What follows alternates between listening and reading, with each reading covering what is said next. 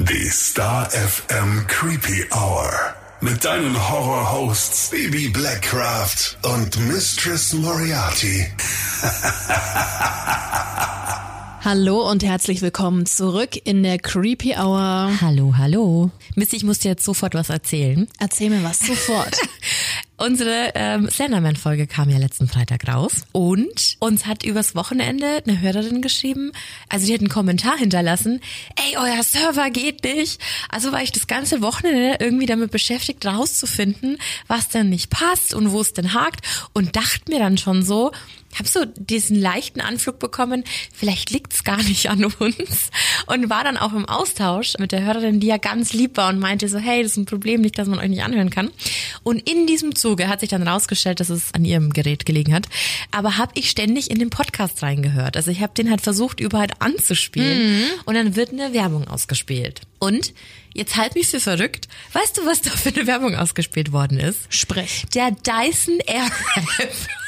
Weil wir die letzten Male drüber gesprochen haben. Das ist haben. ganz schön frech, dann buch doch bitte.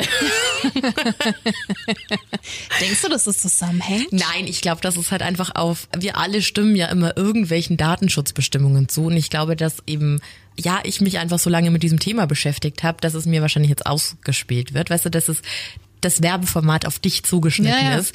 Das kann ich, aber ich musste so laut lachen und dachte mir, so, so, so. Jetzt wird quasi das einfach äh, getargetet und benutzt. Frech, oder? Also mhm. ich mich hat's ja gefreut, aber ich musste sehr laut lachen. Doch, da wird's bestimmt schon das ein oder andere Mal Zusammenhänge geben. Wir hatten uns ja auch mit Freundinnen unterhalten, ob wir einen Schottland-Trip machen und seitdem werden mir auf Instagram und überall nonstop Ständig. Sachen über Schottland angezeigt. Das ging wochenlang so. Seit seit zwei Wochen sind es Dinge aus Italien. Nein, nein, also das hat gar nichts mit einer, mit einer künstlichen Intelligenz zu tun. Mhm. Ich bin mhm. einfach ständig vor deinem Handy gesessen und habe gesagt, Schottland, Castle, Whisky, damit du angefixt bist. Mit Whisky musst du gar nicht ankommen, das, das geht schon von alleine.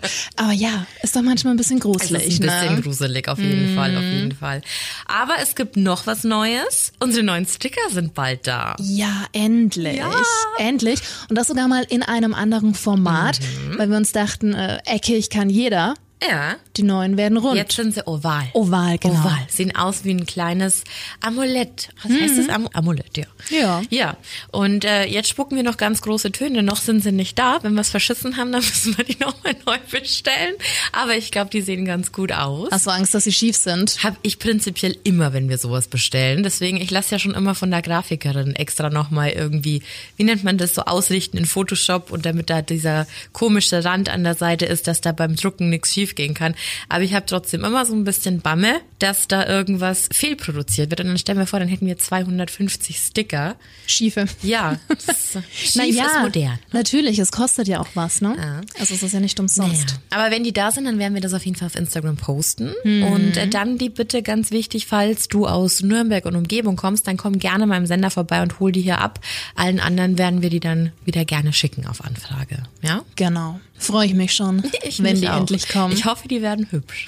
Bestimmt. Also das Design ist ja schon mal toll, aber ähm, dann hoffe ich, dass der Druck auch gut wird. Es ist das Design unseres Hoodies übrigens. Mhm, von der lieben Lisa. Mhm. So viel dazu. Mhm. Aber kommen wir mal zur heutigen Folge, denn wir müssen dir erzählen, wie es zu dem heutigen Thema überhaupt gekommen ist. Ja, ja, wir hatten ja Ende Januar eine Pilotepisode zum Thema Based on a True Story gemacht und da tatsächlich auch mal angefragt, hey, wie schaut's denn eigentlich aus? Hast du da Bock drauf? Und wenn ja, schick uns auch gerne mal deine Filme und äh, ja, was soll man sagen, ne? Da kam einiges. Also wir wurden gefühlt überschüttet, wollen uns aber gar nicht beschweren.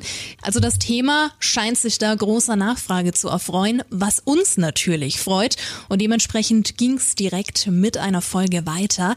Ganz oft gibt es ja Filme, die du siehst und bei denen du dir denkst, wow, das kann niemals so passiert sein. Und da hat uns gleich ein Fall zu Anfang sehr überrascht. Wir müssen dazu betonen, dass es heute eher True Crime lastig wird. Oh ja, und damit starten wir auch gleich in Teil 2 unserer kleinen Reihe Based on a True Story. Aber vorher gibt's natürlich wie immer den hier. Warnhinweis. Der nachfolgende Podcast beinhaltet Themen wie Mord, Gewalt und Sexualverbrechen und ist deshalb für Zuhörer unter 18 Jahren nicht geeignet. Der Inhalt könnte Zuhörer und Zuhörerinnen verstören oder triggern. Wir starten mit dem Thriller Lost Girls. Das ist eine Netflix-Produktion, die 2020 online ging. In diesem Film geht es um das Schicksal einer verzweifelten Mutter, die auf der Suche nach ihrer erwachsenen Tochter Shannon ist. Frustriert über das Desinteresse der Polizei begibt sich Mary Gilbert selbst auf Spurensuche und landet in einer geschlossenen Wohnanlage auf Long Island. Von dort hatte ihre Tochter nämlich einen Notruf abgesetzt. Der Grund, warum Shannon an diesem Ort war, setzte sie für die Polizei in der Prioritätenliste allerdings herab. Shannon bat nämlich sexuelle Leistungen gegen Geld an. Wütend über solch eine Klassenbehandlung und auch durch Maries Beharrlichkeit herauszufinden, was mit Shannon passiert ist, löste sie eine halbherzige Suche bei der Polizei aus. Ein Spürhund schlägt dann durch Zufall an und gefunden werden mehrere Leichen. Keine davon ist allerdings Shannon. Die Polizei hat es plötzlich nicht mehr mit einem nicht so ernst genommenen vermissten Fall, sondern einem Serienmörder zu tun. Doch wo war Shannon? Verschiedene Männer der Wohnanlage geraten unter Verdacht, aber es passierte nichts. Weitere Leichen tauchen in dem zugewucherten und fast unzugänglichen Areal auf. Von Shannon fehlte nach wie vor jede Spur. Inmitten dieses Chaos steht Marie mit ihren zwei anderen Töchtern Sherry und Sarah sowie den angehörigen Frauen der gefundenen Opfer. Durch ihren sozialen schwächeren Stand und der Beschäftigung ihrer Töchter erleben alle Frauen Vorurteile und schlechte Behandlungen. Marie kämpft für Shannon, wird aber selbst beschuldigt, nichts dagegen unternommen zu haben, dass Shannon in so einer Situation war, da Mary Geld von Shannon nahm. Nach einem Jahr setzte sie sich dann nochmal für einen Durchsuchungsbefehl des Areals ein und der Leichnam von Shannon wird gefunden. Eine Autopsie bestätigt, dass sie nicht wie angenommen in dem sumpfigen Gebiet ertrunken war, sondern stranguliert wurde. Der Fall endet als American Unsolved Mystery. Ein wirklich spannender und auch sozialkritischer Film, welcher eine genauso tragische, wahre Geschichte darstellt. Alle genannten Hauptprotagonistinnen in diesem Film gab es wirklich. Aber wir sehen uns jetzt mal den echten Fall genauer an. Shannon Gilbert wurde am 24.10.1986 in Lancaster, Pennsylvania, als älteste von vier Kindern geboren. Sie wuchs zusammen mit Sarah und Sherry, ihren zwei jüngeren Schwestern, bei ihrer Mutter Mary auf. Ab sieben Jahren wurde sie dann von ihrer Mutter immer wieder in Pflegeheime gegeben. Mary war überfordert, da sowohl sie selbst als auch Shannon psychische Probleme hatten. Shannon war ein kluges und liebes Kind, das aber mit einer bipolaren Störung zu kämpfen hatte. Die Umstände in der Familie waren also nicht die einfachsten und das schwache Einkommen trug nicht gerade zur Besserung der Situation bei. Der Schritt in Richtung Escort war so vielleicht für Shannon eine Art Hilfe und auch finanzielle Unterstützung der Familie. Sie hatte es nie leicht, egal ob wegen der Krankheit oder ihrem Umfeld. Shannon wurde einmal so heftig von ihrem eigenen Freund geschlagen, dass ihr eine Titanplatte in den Kiefer eingesetzt werden musste. So viel mal zu den Hintergründen, aber kommen wir zum 1. Mai 2010. So circa um Mitternacht arbeitete Shannon in Midtown Manhattan, also New York, für einen Kunden. Als sie fertig war, rief sie ihren Fahrer Michael Peck. Er war für Shannons Sicherheit in den Zeiten mit den Freiern zuständig. Sie rief ihn an, damit er sie zu einem anderen Freier auf Long Island bringen sollte. Gegen ein Uhr Nacht machten sie sich dann auf den Weg nach Oak Beach. Oak Beach ist eine kleine Gemeinde auf einer Insel vor New York, ein sehr eigenes Örtchen, welches in den 80ern für Partys und Drogen bekannt war. Und genau dort wurde sie von Joseph Brewer für ihre Dienste gebucht. Nach circa einer Stunde Fahrzeit kamen die beiden dort an und Shannon ging in das Haus. Nach circa einer halben Stunde im Haus verließen die beiden, also Shannon und der Freier Brewer, zusammen das Haus und fuhren für 15 Minuten in seinem Auto weg. Als sie wieder zurück waren, gingen von Shannons Handy Anrufe an eine CVS-Filiale in New York. CVS Pharmacy ist wie ein Drogeriemarkt, nur mit Apotheke und äh, sehr, sehr bekannt in den USA. Der Anruf erfolgte um 2.55 Uhr. Dann kam es noch zu weiteren kurzen Telefonaten mit Peck, der draußen vor der Tür im Auto wartete.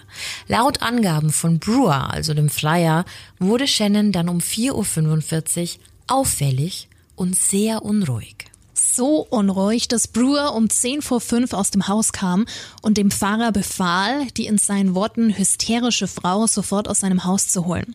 Als Pack sie holen wollte, fand er Shannon versteckt hinter einem Sofa.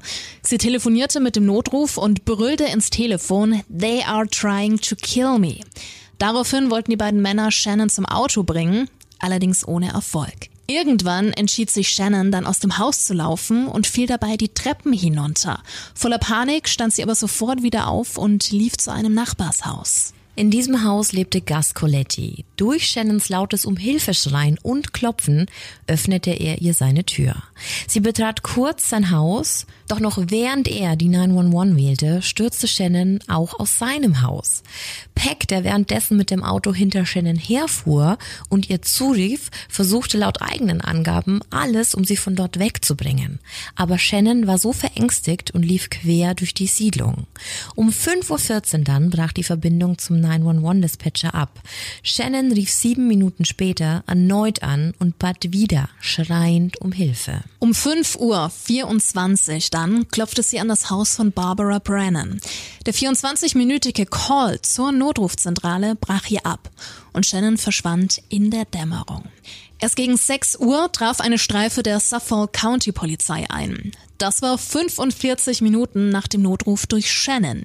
Niemand war ab diesem Zeitpunkt mehr in der Lage, die 24-Jährige zu finden. Zwei Tage nach diesem Vorfall klingelte bei Mary Gilbert, also der Mutter von Shannon, das Haustelefon.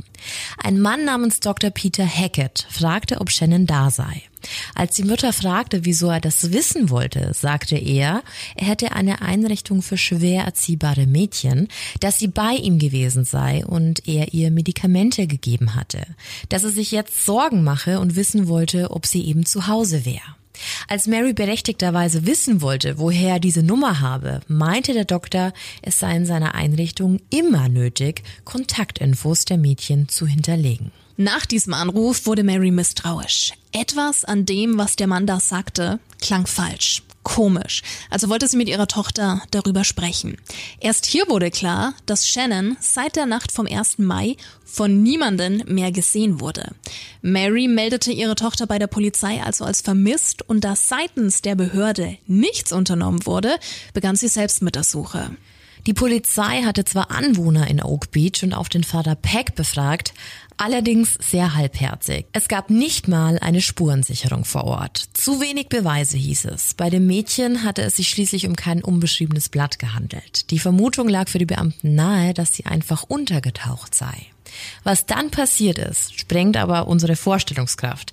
Denn erst am 11. Dezember 2010, also ein halbes Jahr später, wurde etwas gefunden, aber nicht durch aktive Polizeiarbeit, sondern durch einen Zufall. An dem besagten Tag im Dezember war John Melia, ein Polizist und Hundeführer, mit seinem Polizeihund Blue auf Long Island zu Trainingszwecken unterwegs.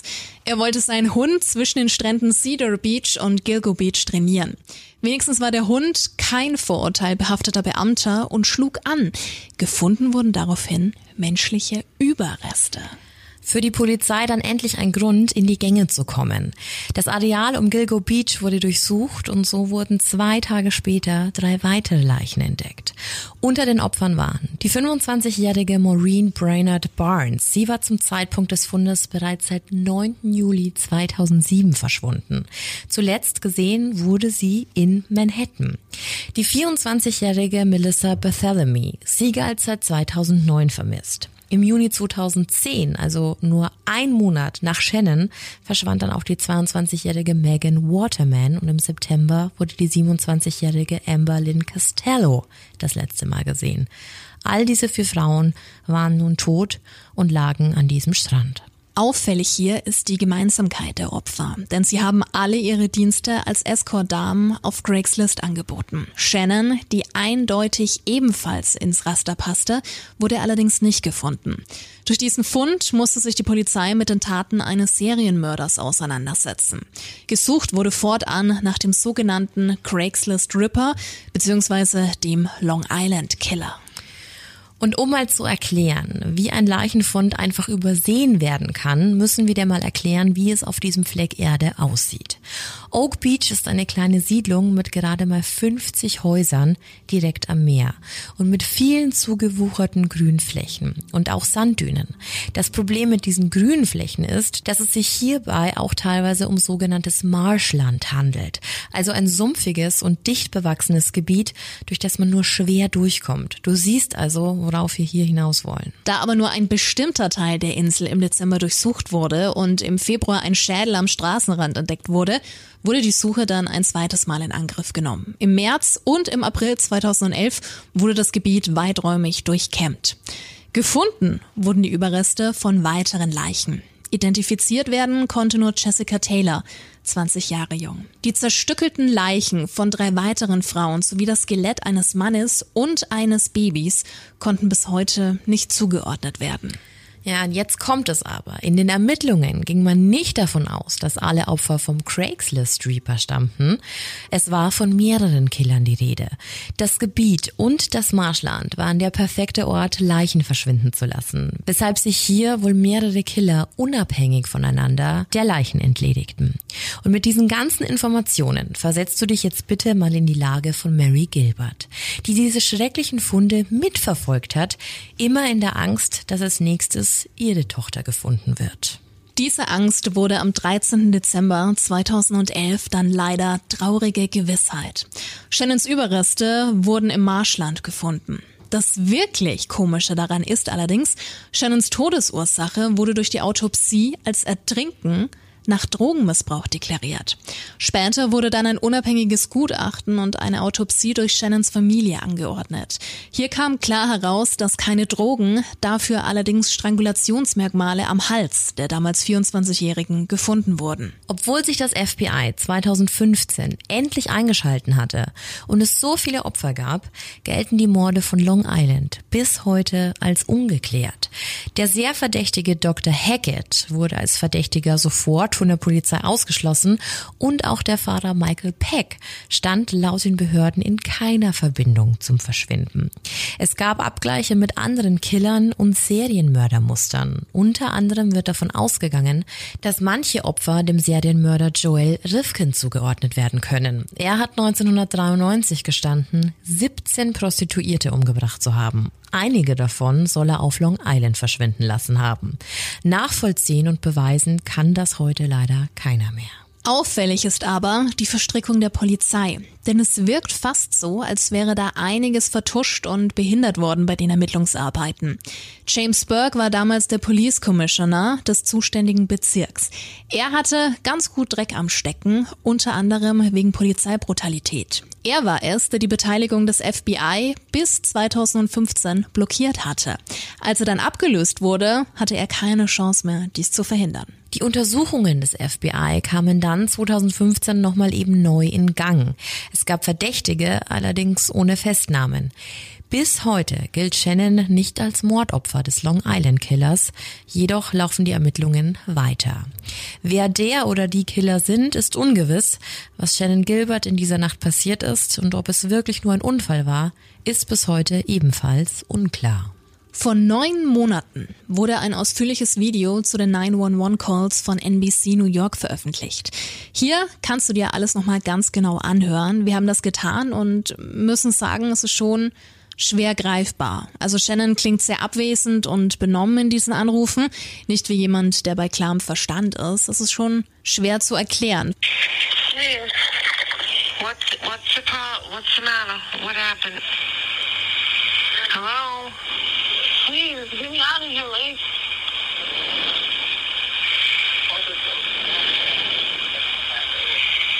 Hello? You're being sarcastic about this. You're a part of this all along. I just met him now. In dem Part, den wir gerade gehört haben, sagt sie oder spricht sie hinter dem Sofa zu ihrem Vater Michael Peck und sagt eben, you are a part of this, don't be sarcastic. Also liegt vielleicht der Gedanke von ihr sehr nahe, dass sie mit Absicht dahin gebracht worden ist und ihr Vertrauter in dieser Situation quasi involviert war. Vielleicht wollte sie deswegen nicht einsteigen. Ist ja auch ein schlimmes Gefühl. Ja.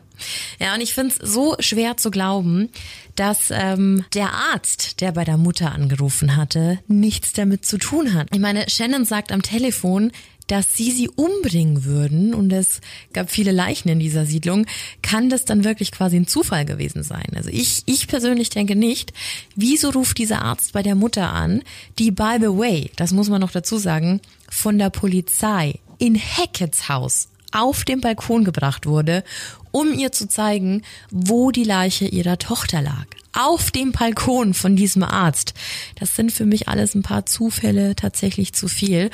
Und Hackett hatte auch sehr, sehr viele Freunde bei der Polizei und ja, ist allgemein ein sehr, sehr seltsamer Mann. Es gibt zum Beispiel ein Interview mit ihm nach der zivilrechtlichen Anklage der Gilbert Family gegen ihn, in dem er mal kurz einen Herzinfarkt im Interview vortäuscht, danach aber einfach wieder aufsteht, so als wäre nie was passiert. Also alles sehr, sehr verdächtig, der Mann. Also vor allem war das auch schlecht. Ja, also man, man kann sich das online alles anschauen, mhm. ähm, wenn man einfach mal nach diesem in, in dieser Interviewsituation googelt. Er wird ja quasi draußen, äh, ihm wird ja aufgelauert von den Journalisten, er wird verfolgt und dann aber dieses dieses gespielte, oh, oh, mein Herzschrittmacher also wir, wir unterstellen es ihm jetzt einfach mal, ne? Ja, ich unterstelle ihm ja. das zu 100 Prozent, dass ja. das gespielt war. Ja, und warum ruft der an? Der hatte nie ein Heim für schwer Erziehbare. Ganz seltsam, Mann. Absolut. Und es wird noch tragischer, denn Mary Gilbert, also die Mutter, die ja alles ins Rollen gebracht hat, wurde ebenfalls getötet. Am 23. Juli 2016 und jetzt halte ich fest, von ihrer eigenen Tochter. Ein Drama vom Leben geschrieben, welches wohl kein Regisseur ansatzweise besser hinbekommen hätte.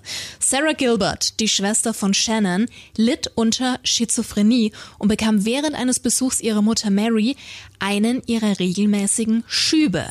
Und während dieser psychotischen Episode wollte Mary ihrer Tochter selbstverständlich helfen, allerdings mit fatalen Folgen. Sarah schlug sie zuerst nieder und stach dann auf ihre Mutter ein. Mary erlag noch in der Wohnung ihrer eigenen Tochter ihren Verletzungen und starb vor Ort. Ein sehr, sehr tragisches Ende einer ganzen Familie, ja. Sarah wurde zu 25 Jahren Haft verurteilt und übrig ist nur noch die heute 35-jährige Sherry Gilbert, die bis heute nach wie vor darum kämpft, ja, Shannons Tod aufzuklären. Es werde ihr sehr zu wünschen, dass sie nach all diesem Leid tatsächlich auch einen Abschluss finden kann. Ja, also ein richtig, richtig, richtig krasser Fall, der so viel beinhaltet. Und ganz ehrlich, es ist doch seltsam, dass es so einen kompletten Abschnitt gibt, wo man Leichen findet, überwiegend von Prostituierten, und dann und wieder mal nicht gehandelt wurde. Exakt. Wie so oft. So tragisch. Wir hatten das so oft schon in der Creepy Hour und auch ganz oft halt, wenn jemand Buddies bei der Polizei hat. Ja. Ne? Ja. Und ich glaube, also dieser Film, der ist so nah an an diesen echten Geschehnissen dran. Also es gibt ganz ganz viele Interviewaufnahmen noch mit der echten Mary Gilbert. Ähm, die war wirklich so verbissen. Also die die hat dem Polizisten auch keine ruhige Minute gelassen. Die wollte, dass aufgeklärt wird, naja, was hallo. mit ihrer Tochter passiert ist. Logo. Und alleine, dass man dann gesagt hat, hey diese Todesursache ist schon so ein kleiner Klatscher ins Gesicht, oder? Also das ist doch Schikane. Wenn du vier Frauen hast, die allesamt diesem Gewerbe nachgegangen sind, wenn dann Muster zu erkennbar ist und diese Tätigkeit deine Tochter auch ausgeübt hat, die dann auch tot in einem Feld gefunden wird, dann die Todesursache Ertrinken nach Drogenmissbrauch äh, reinzuschreiben, ist schon sehr frech. Einfach nur, um sie von der Liste des potenziellen Serienkillers zu nehmen. Haken dahinter, fertig, nächste Akte. Es ist so. Also ich bin mhm. sehr gespannt, was da noch kommt. Ähm, und wie gesagt, also ich finde, in den Aufnahmen klingt sie tatsächlich sehr benommen. Und da sind wir aber wieder bei dem Thema, hatten wir jetzt in der letzten Zeit schon öfter, wenn da ein Arzt involviert war. Mhm. Ne? Immer wieder wer thematisiert, weiß, ob was da die nicht. da bekommen hat und wer da alles involviert war, weil man muss sich das so vorstellen, Oak Beach ist ja mit 50 Häusern, es gab ja sogar eine Pforte, um an diese Siedlung zu kommen. Es ist ja ein in sich geschlossenes System, wo jeder jeden kennt, ne? Sehr, sehr eigen und ähm, wenn man sich da Mädchen hinbestellt hat. Also egal, ob es jetzt der Brewer war, der sie bestellt hat, oder auch der Hackett, der ja so im Endeffekt nichts mit ihr zu tun hatte. Also ich muss dazu sagen, diese ganze Timeline von ihren Anrufen und so, das wurde nachträglich ins Internet gestellt. Und es gibt Quellen, da heißt eben, sie ist 15 Minuten mit Brewer weggefahren und in manchen taucht es überhaupt nicht auf. Aber wenn das der Fall war, wäre es dann nicht möglich, dass sie zu Hackett gefahren sind? Das kann gut sein. Ja, und weil wir gerade auch das Thema Arzt oder Ärzte hatten, dann möchten wir nochmal auf eine der letzten Folgen eingehen. Das war ein Versprecher von mir. Natürlich meinte ich nicht Chlorophyll, sondern Chloroform, der Stoff, der Bewusstlosigkeit Vielleicht war das Tuch hervorrufen aber kann. grün, man weiß es nicht. Man weiß, man es, weiß nicht. es nicht. Aber das war selbstverständlich ein Versprecher. Vielen Dank fürs darauf hinweisen. Ja, schlimmer erster Fall, ne? Durchaus. Und einfach mit so vielen Ecken und Kanten. Ja. So schlimm. Du hast es ja gerade schon angesprochen, da kann man wirklich nur hoffen, dass Sherry nach all dem Leid endlich einen Abschluss finden kann. Es muss aber auch noch ganz klar dazu gesagt werden, dass sich Netflix hier auch an dem Buch Lost Girls bedient hat, also an Unsolved American Mystery. Und das Buch erschien 2014, wurde von Robert Kolker geschrieben. Also ist es so, ja, Buch und Film based on a true story. Was auch schon so ein kleiner Spoiler für die nächste Folge wird. Vielleicht, vielleicht, vielleicht. Und weil wir gerade bei diesem Film waren, kommen wir auch gleich zu einem weiteren, der Parallelen zu diesem Thema aufweist, nämlich dem Film The Craigslist Killer. Man könnte nämlich denken, dass es ebenfalls ein Film über den Long Island Reaper ist, aber nope. Das ist ein ganz, ganz anderer Fall, der hier verfilmt wurde. Der Film ist aus dem Jahr 2011, stammt von Regisseur Stephen Kay und Babyline, ich erinnere mich, du hast ihn vor einem guten Jahr gesehen und äh, warst da auch voll into it, voll dabei, dich äh, mit der Background Story zu beschäftigen. Haben wir jetzt heute als Thema hier. Erzähl doch mal allen, von was handelt der Film? Ja, es geht um den Medizinstudenten Philipp Markov, der eigentlich die besten Voraussetzungen hat, mal so richtig erfolgreich zu werden im Leben. Ein beliebter Vorzeigestudent mit herausragenden Noten und nicht nur an der Uni läuft es gut, sondern auch sein Privatleben ist top. Er will nämlich seine langjährige Freundin Megan heiraten. Was aber keiner ahnt, Philipp führt ein Doppelleben. Er sucht sich auf Craigslist Anzeigen von Frauen, die erotische Dienstleistungen anbieten. Aber nicht um fremd zu gehen, er bedroht seine Opfer mit einer Waffe, knebelt sie, schlägt sie und raubt sie aus. Als Souvenir nimmt er das Höschen seiner Opfer mit. Bei einer weiteren Tat eskaliert die Situation aber und Markov schießt und die Frau stirbt. Während den Ermittlungen zum Fall finden sich mehrere Frauen, die von so einem Täter überfallen wurden. Und das Muster wird entdeckt. Es kommt zu weiteren Zwischenfällen, die Markov immer mehr in Bedrängnis bringen und auch seine Verlobte fängt an, Fragen zu Verletzungen an ihm zu stellen. Durch eine Aufnahme in einem Hotel und der IP-Adresse gerät er schließlich ins Visier der Ermittler und wird festgenommen. Markov unternimmt in Untersuchungshaft zwei Mordversuche.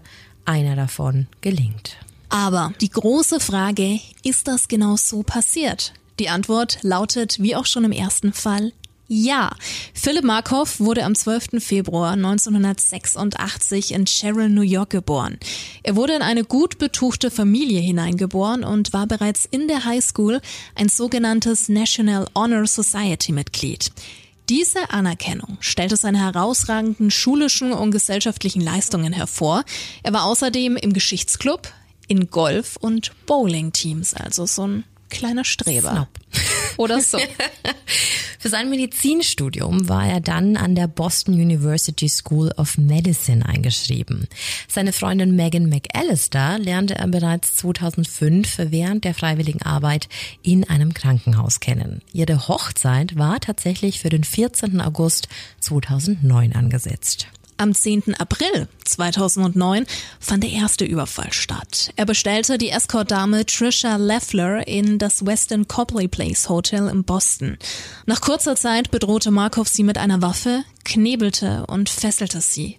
Anschließend raubte er sie aus und verließ das Hotelzimmer. Nur wenige Tage später schrieb er wieder über Craigslist Ulissa Brisman an. Sie inserierte einen Massageservice. Ihre Leiche wurde nach dem Treffen mit Markov am 14. April im Copley Marriott in Boston gefunden.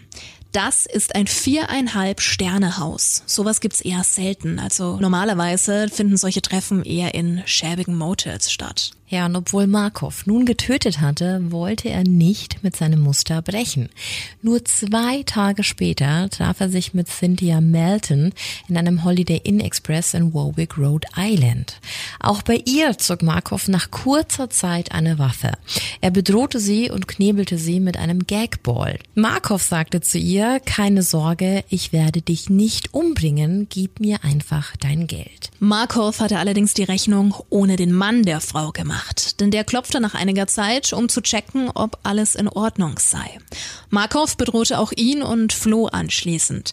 Auch hier wurde der Täter wieder von Überwachungskameras aufgenommen, Außerdem gab es auch noch Videoaufnahmen eines Walmarts, in der er eindeutig seine Baseballmütze kaufte, um sich vor den Überwachungskameras zu verstecken.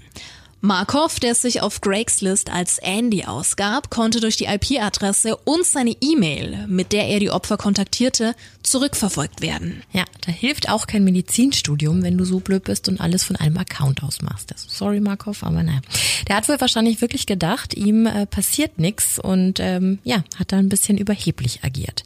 Aber nun gut, Grund für die Überfälle sollen angeblich das Geld gewesen sein, da er im ständigen Rückstand mit der Miete und sonstigen Zahlungen Zahlungen war. Beim Versuch mit seiner Verlobten zu flüchten wurde er dann festgenommen und am 21. April 2009 wurde bereits Anklage wegen Mordes im Fall Ulissa Brisman gegen ihn erhoben. In der ersten Woche der Inhaftierung wurde er noch von seiner Verlobten unterstützt. Sie beteuerte, dass er sowas niemals machen könnte. Allerdings konnte auch sie die Beweise und Aufnahmen nicht mehr ignorieren. Sie verließ ihn dann bei einem Besuch im Juni. Ja, und diese Zurückweisung ertrug Markov nicht und versuchte sich mehrmals zu suizidieren. Am 15. August 2010, also ein Jahr und ein Tag nach der eigentlich geplanten Hochzeit, nahm er sich dann tatsächlich mit Hilfe eines Stiftes und einem Stück Metall das Leben. Er schnitt sich die Arterien auf und schrieb mit seinem Blut den Namen seiner Ex-Verlobten und ihrem gemeinsamen Haustier an die Zellenwände. Ein sehr, sehr bizarrer Fall und auch wieder diese Craigslist-Geschichte. Das ist komisch und es passierte so viel in so kurzer mhm. Zeit. Ja, ich glaube aber trotzdem nicht, dass du ähm, Prostituierte überfällst, beziehungsweise Sexarbeiter überfällst, nur aus Geldaspekten. Also die haben jetzt nicht super viel Geld dabei. Da war schon so ein Machtspielchen mit dabei. Ja, und auch wenn er einen, nennen wir es mal, elitären Background mhm. hat. Also der kommt ja schon aus einer ganz anderen Richtung. Weißt du, es ist jetzt keiner, der wenig Geld hatte oder so Medizinstudent. Ja. Das war schon eine ganz andere Klasse, verlobt und dann kommt die Hochzeit und alles. Ja. Also er wirkt jetzt nicht so, als hätte er es nötig ja, gehabt. Ja, aber der wirkt eher so, als hätte er gedacht, er kommt mit jedem Scheiß ja, durch. Ja, genau. So, als würde Papa schon regeln. Ne? Ja. So, so, so ein Mensch stellt so man einer. sich da irgendwie vor. BWL Justus. Exakt. Ja, so einer halt. ja, aber wie gesagt, Craigslist, ähm, für alle, die das nicht kennen, das ist sowas wie, ja, eBay Kleinanzeigen gefühlt, ne, in Amerika. Und das ist halt so gefährlich, weil du halt wirklich fast nicht nachvollziehen kannst, wer da mit wem geschrieben hat. Das läuft ja alles über, über verschiedene Adressen. Ja, und es ist, birgt immer eine Gefahr, wenn du dich mit Leuten aus dem Internet triffst. Und es waren ja ganz verschiedene, verschiedene Damen. Das war Escort, es war Massageservice, es war die letzte, die mit ihrem Mann da war, die gab Lapdance gegen Geld. Ne? Also das ist jetzt nicht so, als hätte er sich da eine Prostituierten nach der anderen äh, auf die Zimmer bestellt. Das waren ja ganz unterschiedliche Angebote. Genau, ja. genau. Aber ich glaube, er hat sich trotzdem immer sehr überheblich dabei gefühlt. Mhm. Ja. Wow, da muss auch für die Verlobte eine komplette Welt zusammengebrochen sein, mhm. wenn du dir denkst, im August feierst du Hochzeit und wenige Monate vorher, im April, fängt das dann alles an. Und es ging ja wirklich schnell, bis er dann letztendlich auch. Ja, wie gesagt, zwei Tage lagen da ja. dazwischen teilweise.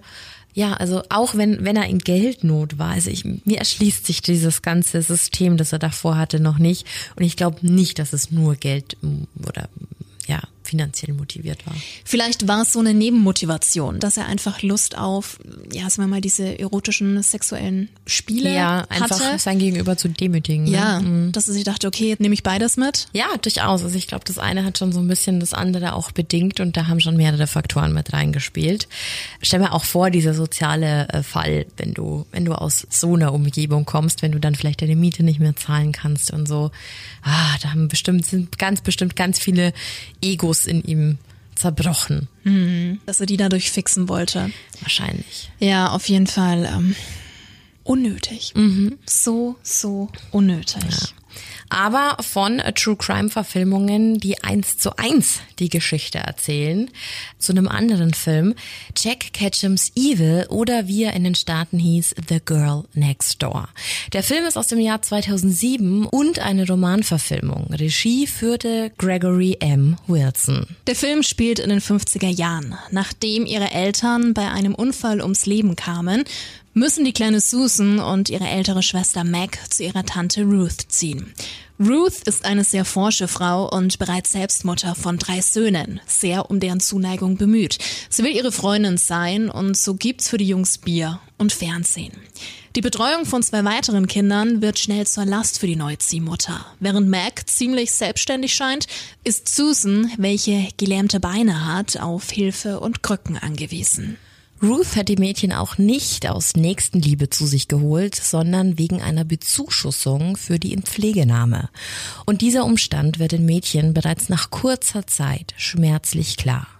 Ruth lässt keine Gelegenheit aus, die beiden vor anderen Kindern und ihren Jungs bloßzustellen. Um der unangenehmen Situation in ihrem neuen Zuhause zu entgehen, freundet sich Meg mit dem zwölfjährigen Nachbarsjungen David an.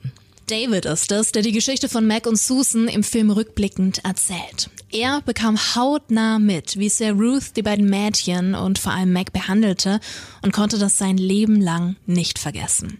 Die Abneigung von Ruth, die sich anfangs nur verbal äußerte, wird schnell zu physischer Gewalt. Völlig ungerechtfertigt wird Susan ausgezogen und übers Knie gelegt. Schuld war so gut wie immer Mac. Ihre kleine Schwester sollte leiden, um Mac noch mehr zu quälen. Aus Verzweiflung über die Misshandlungen wendet sich Meg an die Polizei.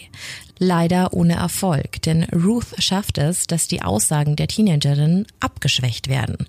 Der gescheiterte Versuch, sich aus der Situation zu befreien, führt zu einer drastischen Verschlimmerung für die Mädchen.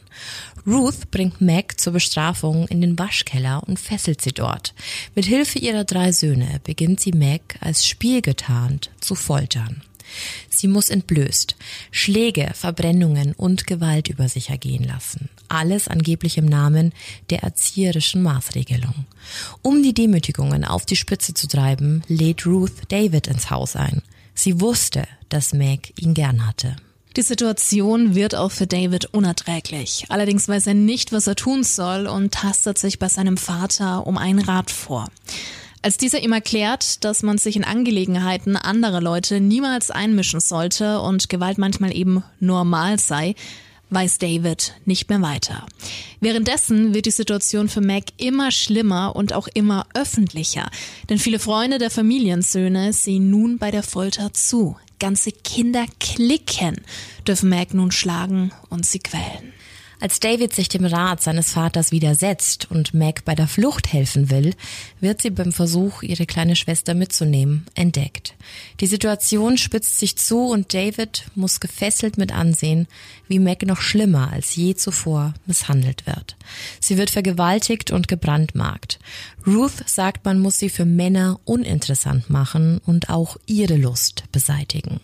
Unter dem Vorwand, ihr doch nur helfen zu wollen, verbrennt sie dem Mädchen die Klitoris mit einem Bunsenbrenner. Als Meg ohnmächtig wird und David mit ihr und Susan alleine im Keller ist, entfacht er ein Feuer, um endlich Hilfe zu erhalten. Während der Qualm aus dem Keller dringt, kommt Ruth und wird von David mit Susans Krücke erschlagen. Doch noch bevor Hilfe eintrifft, stirbt Meg an den Folgen der schweren Misshandlungen. Ein richtig, richtig krasser Film, der echt hart anzusehen war. Also ganz ehrlich, ich habe ihn mir am Freitag nochmal angesehen und ich bin wirklich eigentlich total abgehärtet in sowas. Aber dieser Film ist, ist wirklich eine andere Kategorie. Und umso schlimmer ist, und du kannst es dir bei dieser Folge ja denken, der wahre Kern dahinter. Also auch wenn hier nicht alles wie im Film passiert ist, unerträglich wird es trotzdem. Also hier nochmal bitte der Disclaimer bezüglich sexualisierter Gewalt. Die Ruth der Geschichte, also die Täterin und Ziehmutter, hieß in echt Gertrude Beniczewski. Sie wurde am 19. September 1992 in Indiana geboren.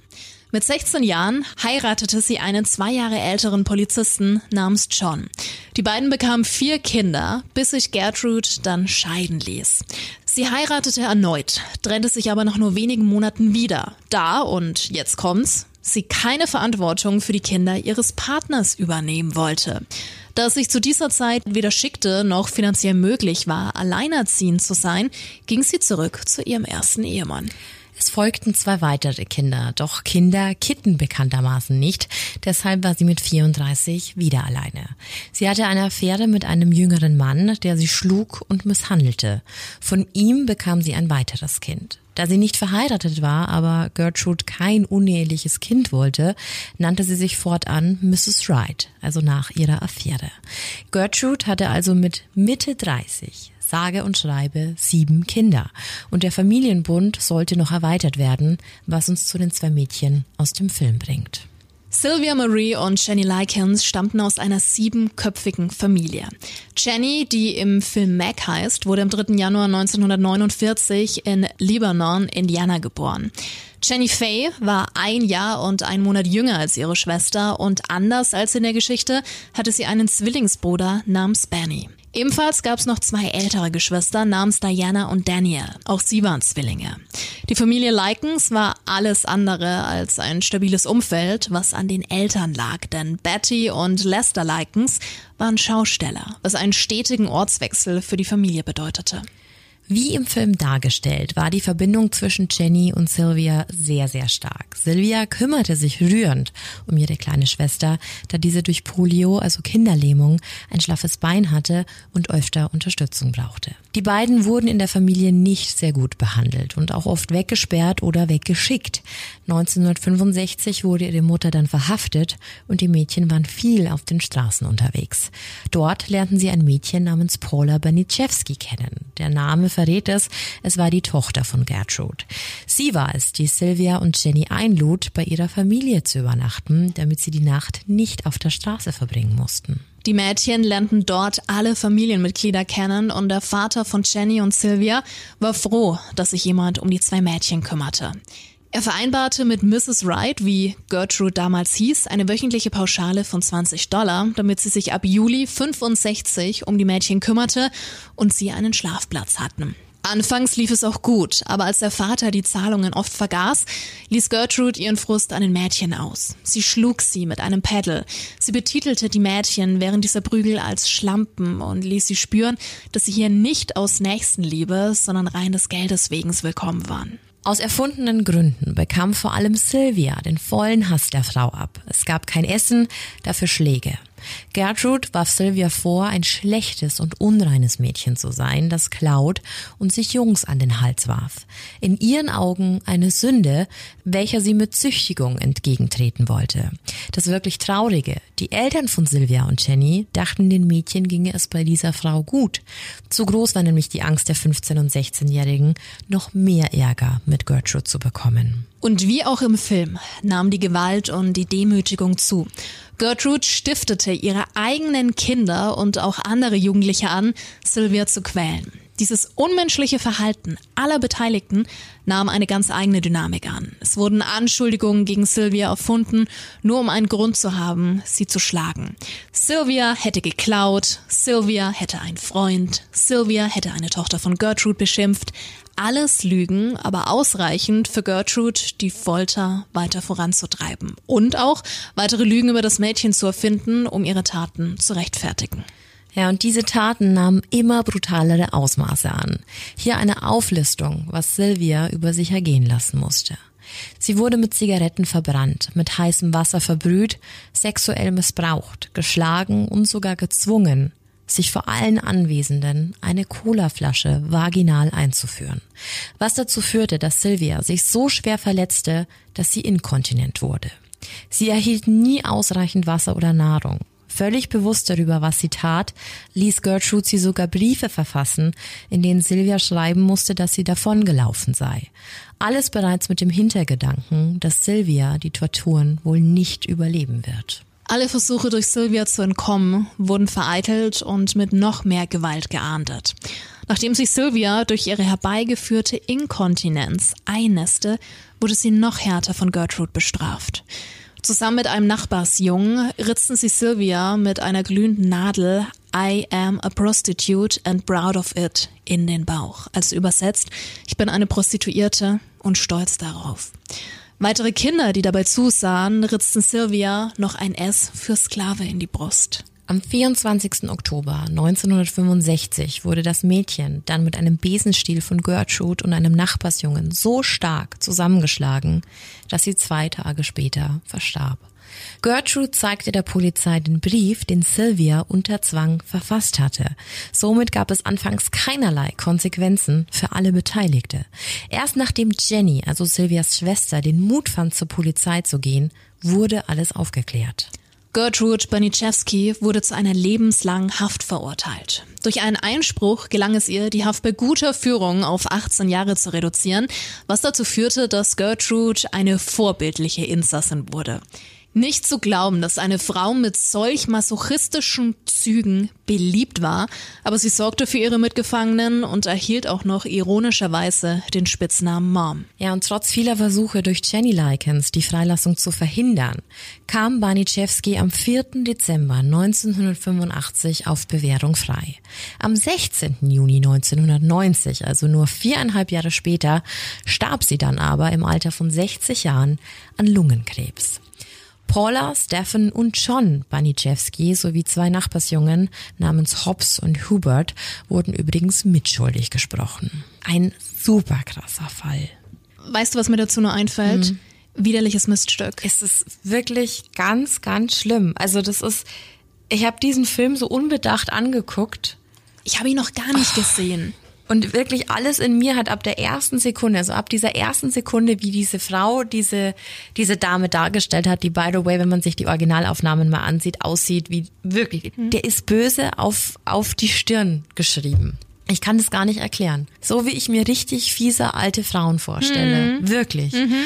Und das so zu sehen, wie sie halt auch mit dem, also diese ganze Demütigung, die diese Mädchen erfahren mussten.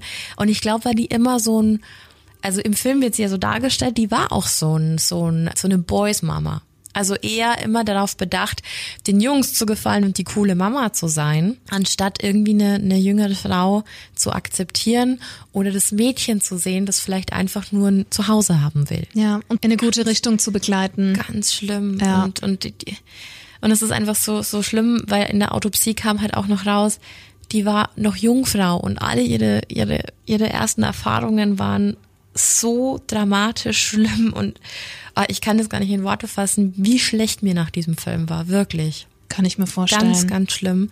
Ähm, aber auch krass, weil er ja in den 50ern quasi, also es ist ja in den 50ern passiert. Ähm, und äh, ich, ich, ich finde ich find bei diesem Film wirklich keine Worte. So schlimm finde ich den. Vor allem, es wird ja mit allem immer schlimmer. Also wir kennen es aus den verschiedensten Fällen, wenn eine Person der Täter ist. Mhm. Wenn du dann noch andere mit anfickst, auch grausam. Eine Gruppendynamik. Genau, aber wenn es die Kinder sind ja. und Nachbarskinder ja. und du die so weit bringst, dass die mit heißen Nadeln, ja. ich bin eine Prostituierte und stolz darauf, mhm. in den Körper ritzen. Die wurde auch für Judo-Übungen benutzt, dieses Alter. Mädchen. Also gefühlt hat die sich später, ich glaube, fünf Cent hat sie verlangt, damit die Kinder mit dem Mädchen machen durften, was sie wollten. Und das kannst du dir nicht vorstellen, dass eine erwachsene Person sowas zulassen kann. Dass sie überhaupt die Kinder so weit bringt. Ne? Also das kam ja nicht von den Kindern, diese Idee. Ja. Ganz schlimm. Hat auch direkt so, so einen äh, bösen Stiefmutter-Vibe. Mhm. Ja, absolut. Absolut. Boah. Ich, wie gesagt, ich finde es auch immer ganz schlimm, wenn Frauen anderen Frauen sowas antun. Also ja, es ist ja. immer ganz schlimm, wenn solche Dinge passieren, aber in so einer Konstellation Uff. Es ist ekelerregend. Und dann eben, wie ich es vorhin schon gesagt hatte, diese Ironie, dass sie dann auch noch im Gefängnis von den anderen Mom. als Mom ja. betitelt wird und es sich da um alle gekümmert hat. Ganz ehrlich. Ganz schlimm. Ein also, ganz schlimmer Fall, dass sowas wirklich passiert ist. Und umso Umso krasser, dass es verfilmt wurde, war ja aber auch zuerst ein Buch, ne? Richtig, eine Buchverfilmung. Und da würde ich sagen, sind wir auch schon beim Thema der nächsten Woche. Denn äh, du hattest es ja ab und zu mal angefragt, ob wir nicht eine Folge über Bücher machen können. Dem sind wir nachgegangen. Und äh, ja, ist einiges bei rumgekommen, ne? Ja, würde ich auch sagen. Wird spannend, wird abwechslungsreich. Querbeet, ja. Da darfst du dich auf jeden Fall auf was freuen. So schaut's Gut. aus. In diesem Sinne, vielen Dank, dass du dabei warst. Bleib gesund. Das sowieso. Creep it real. And scary on. Bye bye. Ciao.